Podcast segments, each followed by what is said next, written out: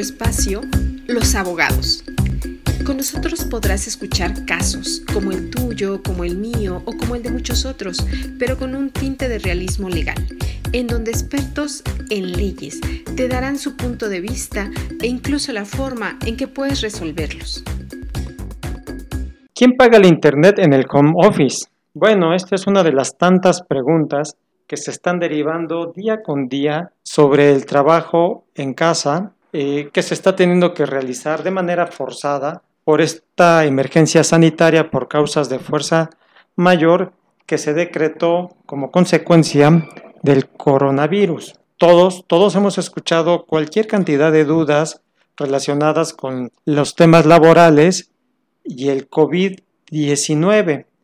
Preguntas que van desde cuestionarse de cómo se pagará el salario, si se pagará el salario, y conforme esto va avanzando, pues ya estamos en el punto de quién debe de cubrir los gastos que se generen por el trabajo en casa.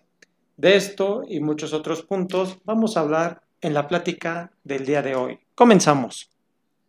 Primer pregunta, ¿el home office se encuentra regulado en la Ley Federal del Trabajo?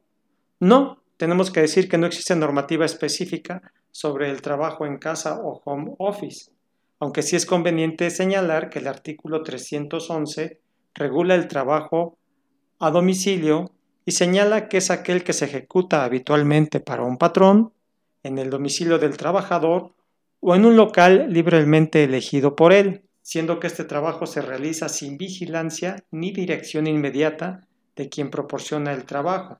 Es claro que el home office no se ubica en este supuesto, ya que el trabajo en casa se está realizando de, de manera poco habitual, no de manera habitual como lo, lo exige o lo señala la propia normativa legal. No por ello debemos de dejar de mencionar que el segundo párrafo del mencionado artículo 311 establece que también será considerado como trabajo a domicilio aquel que se realiza a distancia utilizando tecnologías de la información y la comunicación y en este punto sí ya podríamos pensar o suponer que el home office se encuentra previsto en este segundo párrafo del artículo 311. Para acabar de robustecer la idea, diremos que el párrafo tercero del, del precepto en cita señala que si el trabajo se, se ejecuta en condiciones distintas al trabajo en domicilio, entonces se regirá por las disposiciones generales de la ley.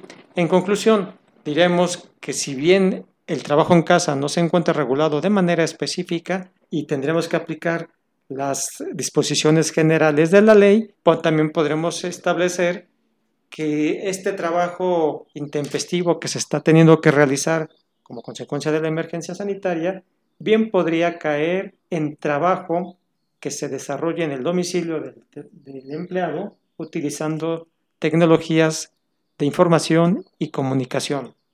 Segunda pregunta.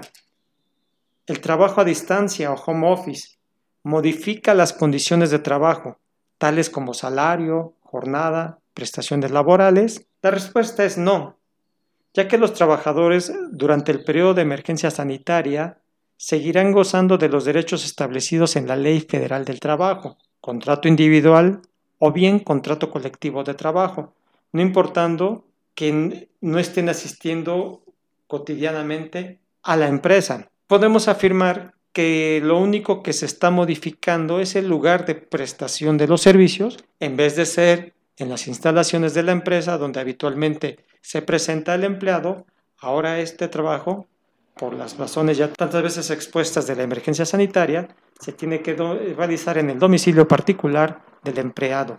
Tercera pregunta, ¿el home office se debe de establecer de manera escrita o de manera verbal. Y yo creo que esta es la pregunta cumbre, la pregunta top de, de, la plática del día de hoy. Y hemos de decir que lo recomendable es que se pacte por escrito cuáles serán los términos y condiciones bajo las cuales se desarrollará el trabajo en casa. Y en este acuerdo, por escrito, sugerimos que cuando menos se establezca lo siguiente. Tomen nota la razón por la cual se efectuará el trabajo en casa, el periodo que estará vigente dicho acuerdo. Estos primeros dos puntos habría que tomar de referencia los comunicados oficiales que se están publicando en el diario oficial de la Federación, los horarios y días que se dedicarán al trabajo, los horarios de disponibilidad para actividades conjuntas, la forma en que se enviarán las instrucciones y los reportes de trabajo, los medios electrónicos, ya sean sincrónicos o no sincrónicos, que servirán para comunicarse o reunirse, los datos de identificación de cuentas de mensajería, correo y agendas digitales que sirvan de apoyo para desarrollar el trabajo, los equipos de trabajo que se entregarán al empleado para desarrollar su labor, la forma en que se cubrirán los gastos por el uso de Internet y los demás que emplee en su casa este trabajador, la obligación del trabajador de garantizar la seguridad de la información y confidencialidad de todo lo que el patrón, la empresa le está entregando, que bien ahora ya no está dentro del resguardo de, la, de las instalaciones de la empresa, sino bajo el resguardo y cuidado del trabajador. La obligación del trabajador de presentarse en el centro de trabajo cuando así lo requiera el patrón y lo permitan las condiciones sanitarias la posibilidad del patrón de modificar, suspender o cancelar el esquema de trabajo en casa y hay que crear una política de home office. ¿A qué nos referimos con esto? Bueno, eh, se ha visto mucho en la red que, a veces el, empleado, pues, al estar en su casa, si me permiten la expresión, baja la guardia en cuanto a su, su presentación, en cuanto a sus formas de trabajar. Bueno, eso bien se podría meter en un en un documento de políticas. Cuarta pregunta, ¿se pagan las horas extras? ¿Se tendrá control de horarios? Bien, si la jornada de trabajo o el tiempo durante el cual el, empleado estará a disposición del, trabajador, aún de que se esté desarrollando el trabajo en casa, excede los límites legales de 48 horas a la semana y 8 horas diarias, hablando de trabajo diurno, y las modalidades correspondientes a la jornada nocturno mixta, si se exceden estos eh, máximos legales, entonces sí se estaría laborando tiempo extraordinario y por tanto el patrón tendría que hacer el pago correspondiente. En este punto, por eso remarcamos la importancia de establecer de manera precisa y por escrito cuál será el tiempo que el trabajador dedicará a desarrollar su trabajo y el tiempo que estará disponible para el mismo. En todo caso, corresponderá al empleador implementar a su costo, desde luego, un, mecanismo fidedigno de registro de la jornada de trabajo.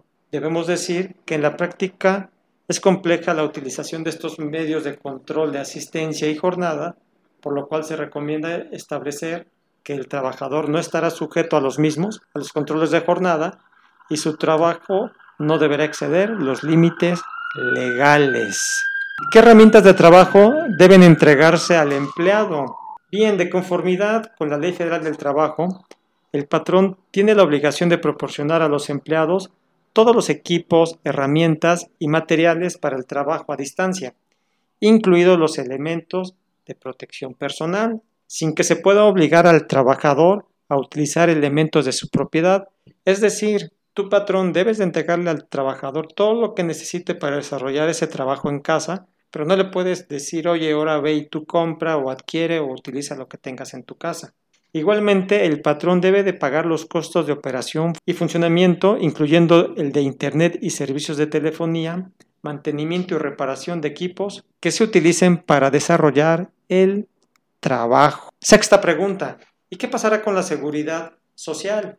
Bien, durante la emergencia sanitaria, el trabajador deberá continuar inscrito en el régimen obligatorio del Seguro Social y solo en caso de que exista reducción de condiciones de trabajo que impliquen la modificación del salario base de cotización, el patrón deberá dar aviso al IMSS en un término de cinco días hábiles. Séptima pregunta. ¿En dónde me puedo asesorar? Bien, les recordamos que si requieren orientación o asesoría sobre este tema, o de algunos otros relacionados con los efectos jurídicos de la emergencia sanitaria provocada por el COVID-19, pónganse en contacto con el abogado de México, lo pueden buscar en redes sociales como el abogado de México o como abogado Enrique Rueda.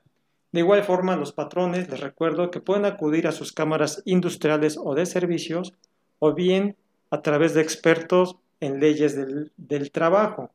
Los trabajadores pueden acudir a la oficina de la Profedet que quede más cercano a su centro de trabajo. Muchas gracias y les enviamos un cordial abrazo y saludo a todos ustedes. Hasta pronto. Si te gustó este capítulo, compártelo con un amigo. Así lograremos que un mayor número de personas conozcan sus derechos, ayudándonos además a difundir la cultura jurídica. Si quieres conocer más de estos temas, búscanos en tu red social preferida y servicio de podcast. Te pido también nos califiques con 5 estrellas y nos des un me gusta. Muchas gracias por tu atención. Hasta pronto.